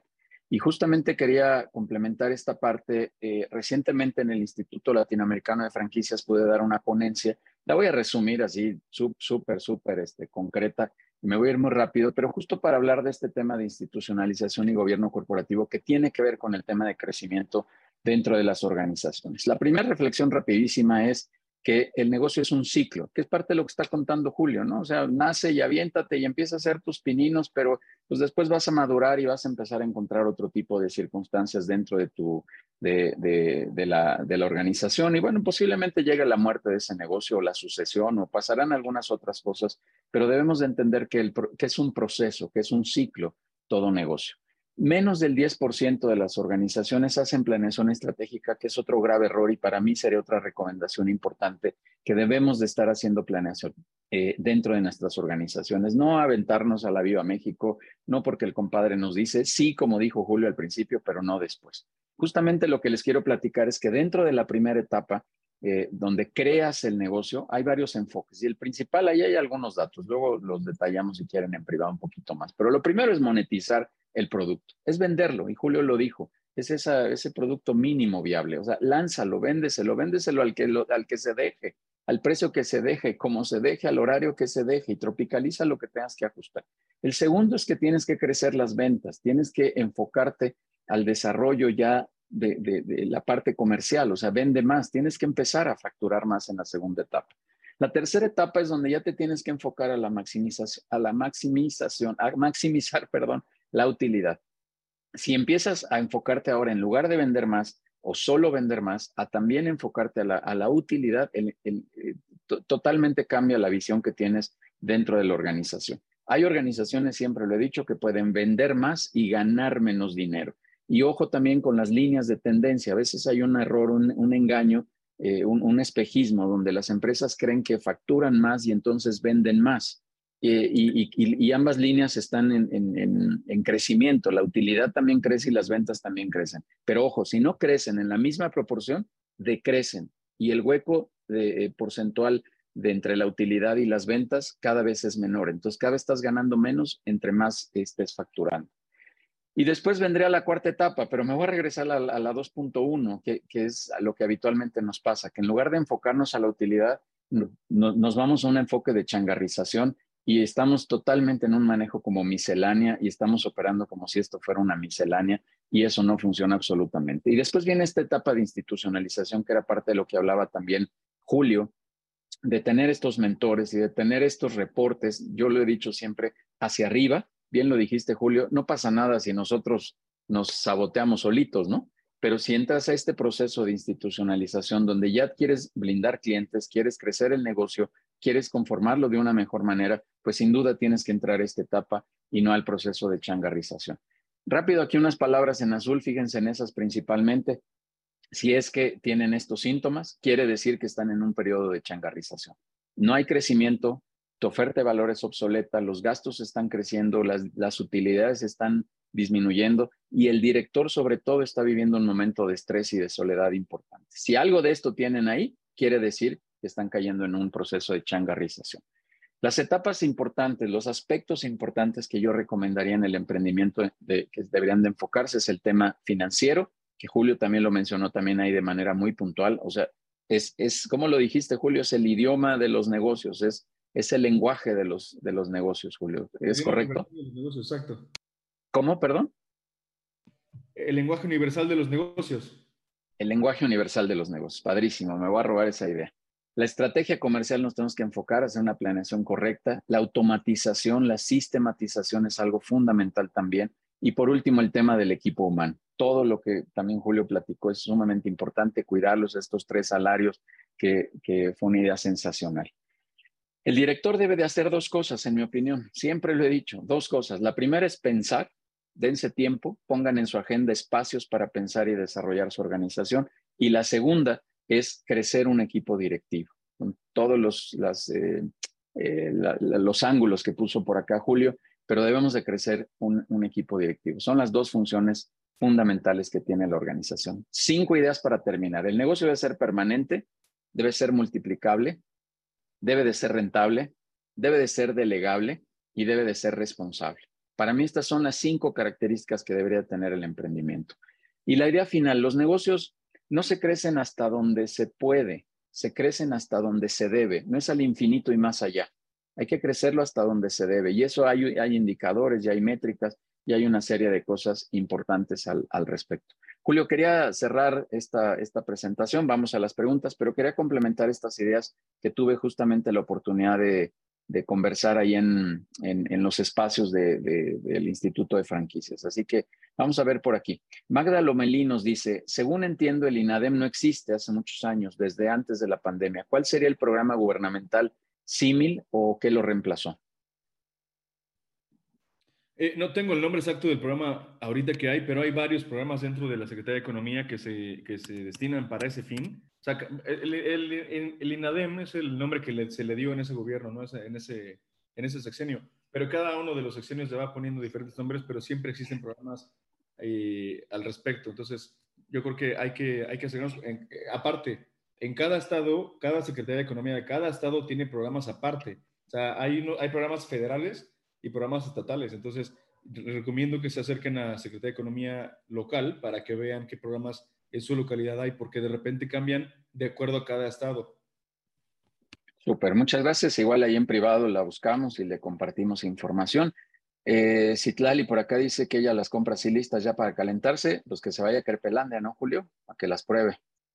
José Aguirre nos dice, cuando iniciaste, eh, ¿te aconsejaron asistir a expos como de repostería o restaurantes? Sí, sí. ¿Cuánto, qué, qué, tanto ampliaste tu red de contactos especializada en el sector?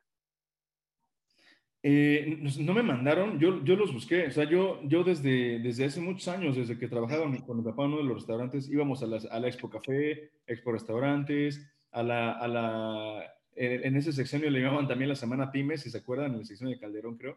Este, entonces, eh, continuamente estábamos yendo, o sea, mi papá me llevaba desde muy chavito a, a, esos foros, a esos eventos, y entonces por eso para mí fue como muy normal. Cuando ya me metí al tema de Crepelandia, eh, empecé a buscar expos relacionadas a lo que yo estaba haciendo, pero, o sea, no, la, la, la, o sea, no fue una indicación que alguien me haya dado, sino yo los busqué y qué tanto eh, amplié mi red de contactos, muchísimo, porque ahí conoces a mucha gente que les digo, está en tu, mismo, en tu misma sintonía, conoces proveedores también, que los proveedores también son una parte estratégica, estratégica del negocio. Entonces empiezas a, a, meter mejor, más y mejores productos dentro de, de, tu proyecto en la medida que sales a buscarlos también. Entonces sí, sí vale mucho la pena irse a meter a, este tipo de eventos, de, de expos, de, congresos, ¿no? Muy bien. Eh, eh, por aquí Judith Flores ya puso ahí una liga, eh, ahí habla de Fondeso, seguramente servirá y si no, este, pues apoyaremos ahí en algo más de información. Gracias, Judith.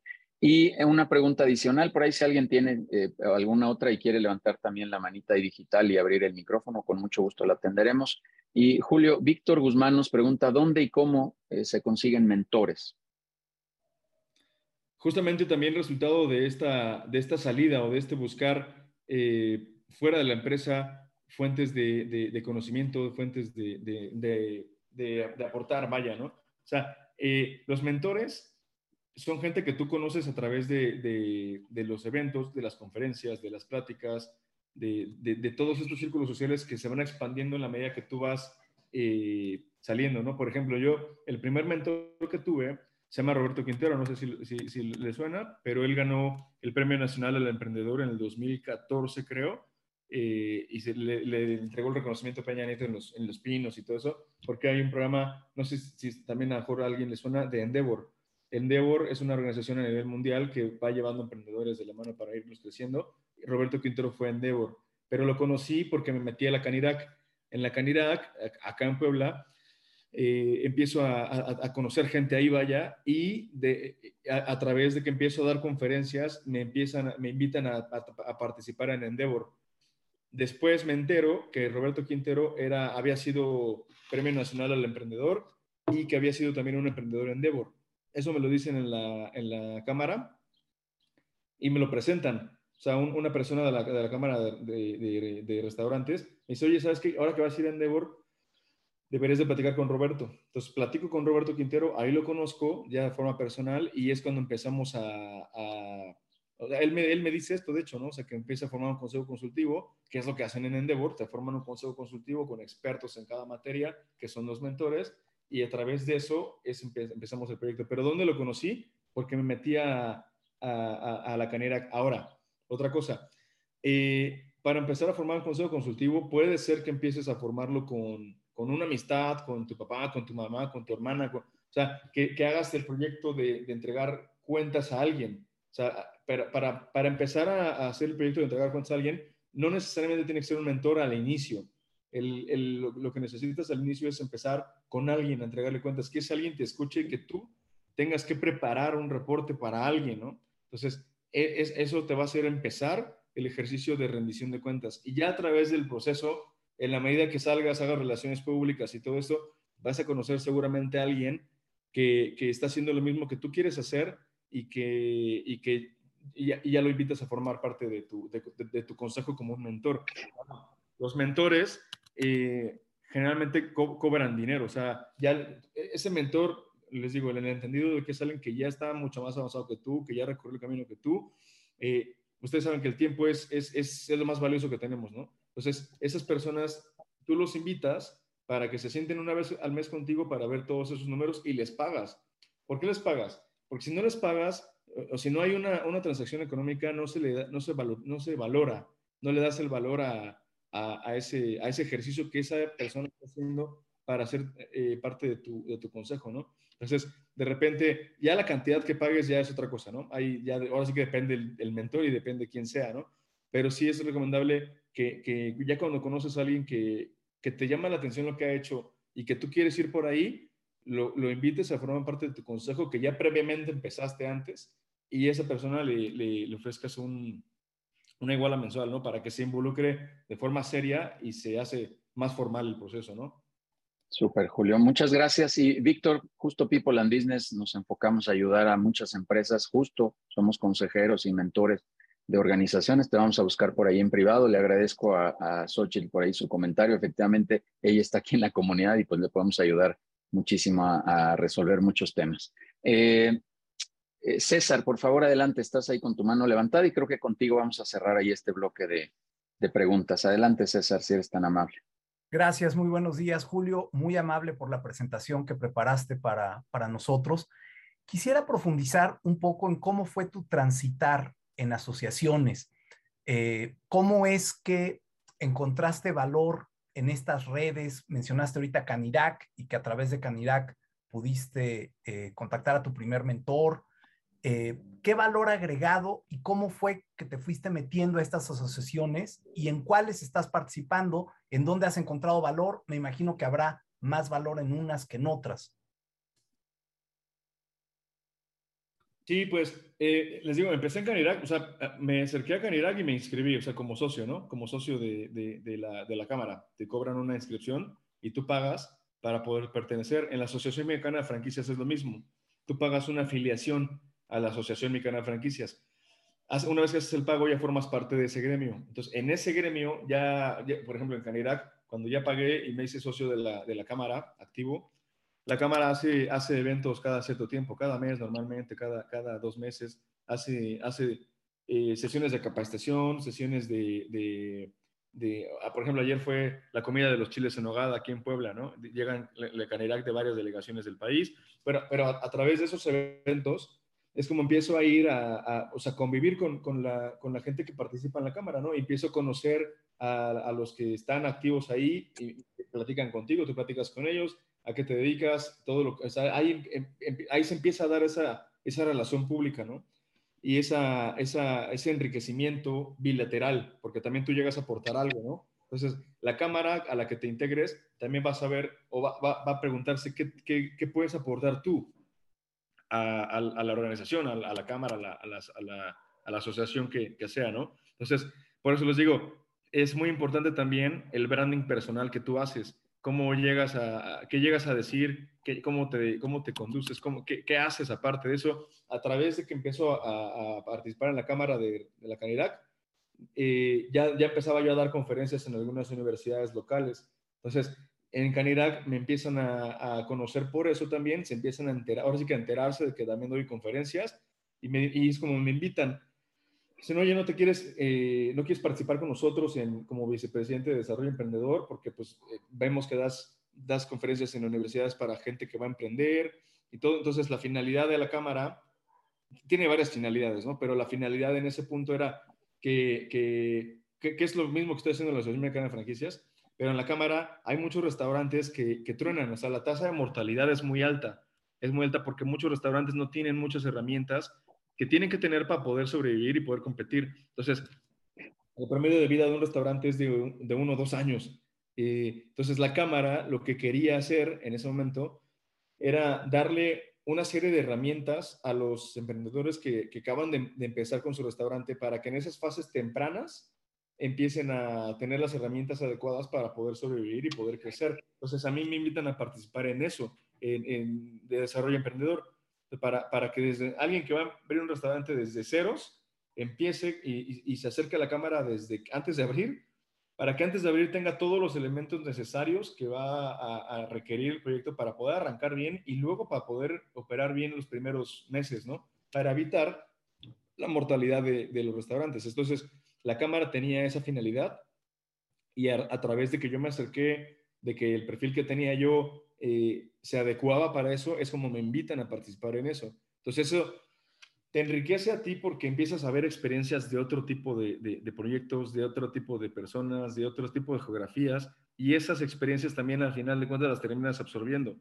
El proceso de enseñar, en el proceso de, enseñar aprendes muchísimo tú, porque tú tienes que preparar una serie de materiales para poderlos enseñar, y para poderlos enseñar los tienes que dominar. Entonces, el proceso mismo de tener que enseñar algo te, mejora muchísimo a ti, aparte de lo que, lo que les digo, ¿no? O sea, que que conoces otras personas, otras perspectivas de, hasta de vida, ¿no? Entonces te enriquece mucho eso.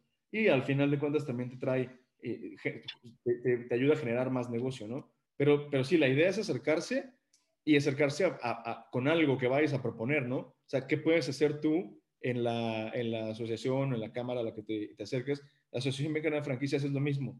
Ahorita estoy a cargo de las franquicias jóvenes, que las franquicias es lo mismo, lo mismo que les quiero platicar muchos franquiciantes cuando empiezan se topan con los primeros problemas en los primeros años y abandonan el proyecto. La tasa de mortalidad de las franquicias es muy alta también. Entonces yo como ya había participado en Canirac para los emprendedores, eh, que, evitando que se mueran las empresas que, o los restaurantes, que ellos emprenden, es, es, es con ese back, es como me invitan ahorita en la, Asociación Mexicana de Franquicias para representar a la Asociación Mexicana de Franquicias en Puebla, con la finalidad de evitar esa mortalidad en los franquiciantes que van a empezar. Pero lo que les digo, necesitas también tú saber qué vas a, llegar a ofrecer, ¿no? A, donde te acerques, para, empezar a acercarte y luego saber qué puedes ofrecer que aporte al valor a, la organización a la que te, te, acerques.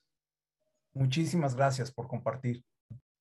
César, muchísimas gracias también a ti. Y Julio, pues eh, ya, ya no tenemos por acá más preguntas. Eh, solamente me restaría compartir este reconocimiento que, te quiero hacer llegar con muchísimo gusto en agradecimiento a venir a, esta comunidad de People and Business, a que nos compartas estas experiencias, a que nos compartas este, este momento de, vida que has pasado y todos estos aprendizajes que has tenido eh, dentro de, tu historia empresarial. Y como bien lo dijiste al inicio, el, ayudar a otros empresarios a poder evitar errores, este, tropiezos que cuestan sudor, eh, sangre, eh, dinero, y una serie de cosas. Así que de verdad, muchas gracias, Julio. ¿Quieres hacer algún comentario de cierre? No, igual agradecer, agradecer a, ti, Judy, a, a, la organización que estás representando y qué bueno que hacen este tipo de esfuerzos porque en la medida que, que se hagan más este tipo de pláticas, nos enriquecemos todos, ¿no? Y la finalidad, como dices, es que alguien no cometa los errores que ya cometimos nosotros y la finalidad también es que se lleven algo de estas pláticas, ¿no? Entonces yo con gusto siempre comparto experiencias en, donde me inviten y temas que platicar hay muchísimos. Igual si quisieran algún día platicar de tema de franquicias, con todo gusto. Eh, mis medios de contacto, voy a poner aquí mi, teléfono si, si, si, me lo permiten. Este, mis redes sociales es así, van a buscar así como Julio Bersec, en todas las redes sociales, ¿no? En, en TikTok, en Instagram, en Facebook, en LinkedIn y, y, mi teléfono aquí también lo voy a poner. 326 si necesitan algo, si quieren profundizar en algo, con todo gusto yo estoy para, para, ayudarles, ¿vale? Muchas gracias, muchas gracias Julio. Y bueno, pues nada más déjame cerrar eh, eh, recorriendo los eventos que tenemos. Recordarles, nos preguntan por aquí en el chat la siguiente sesión y la siguiente sesión se llamará Véndelo todo chateando. Nos hablarán de la herramienta de WhatsApp Business, una, herramienta muy poderosa en la actualidad y que debemos de tener ahí a la mano disponible para poder crecer comercialmente eh, toda nuestra actividad en los, en los negocios. También recordarles del evento que tenemos con Paco Benítez el 28 de julio en el World Trade Center, un evento presencial hablando de imagen digital. Paco, que es un influencer que está ahí en todas las redes, búsquenlo como Paco Benítez lo van a encontrar por todos lados. Y vendrá, afortunadamente, logramos ya concretar este evento eh, a platicarnos de cómo mejorar esta imagen en términos digitales. Así que están todos cordialmente invitados. Hemos fortalecido mucho nuestra área de entrenamiento, tendremos muchos más entrenamientos. Si alguien quiere conocer de toda nuestra cartelera de, de, cursos, de clínicas, pues con gusto pónganse en contacto con nosotros y les haremos llegar todos los entrenamientos que podemos ofrecerles a ustedes como, como empresarios. Abriremos uno de ventas en agosto y uno de interpretación financiera en septiembre para todos aquellos que estén interesados. Eh, la reunión presencial que tendremos de networking el próximo 2 de agosto, también todos cordialmente invitados, estaremos en la zona de las águilas, así que están todos ahí invitadísimos para que conozcan más de lo que estamos haciendo en términos de relacionamiento y que pues ah, puedan hacer ahí vinculación en un evento presencial que tendremos. Eh, los lunes tenemos nuestros eventos de relacionamiento virtual todos los lunes de 6 a 8 dentro de la comunidad de People and Business, así que por favor pues quien tenga interés ahí ahorita que Adair, eh, Denise nos pongan sus datos, escríbanos y con gusto les mandamos una, una invitación. Y cierro invitándolos a nuestro programa de radio y a los consejos directivos, que como le comentaba Víctor, es, es el corazón de lo que hacemos dentro de People and Business, que es apoyar a otros empresarios, cobijar a otros empresarios en la toma de decisiones y en estos procesos de crecimiento, como hoy Julio amablemente nos vino a platicar. Julio, nuevamente, muchas gracias por estar aquí en esta comunidad de People and Business. Gracias por compartirnos tu, historia de éxito, tu historia empresarial, todos estos aprendizajes, tropiezos y todo lo que ha sucedido dentro de tu vida eh, de negocios. Muchas gracias, Julio, y gracias a todos por estar aquí, por estar presentes en una sesión más de People and Business. Que pasen muy buen fin de semana y nos vemos al menos el próximo viernes. Muchas gracias.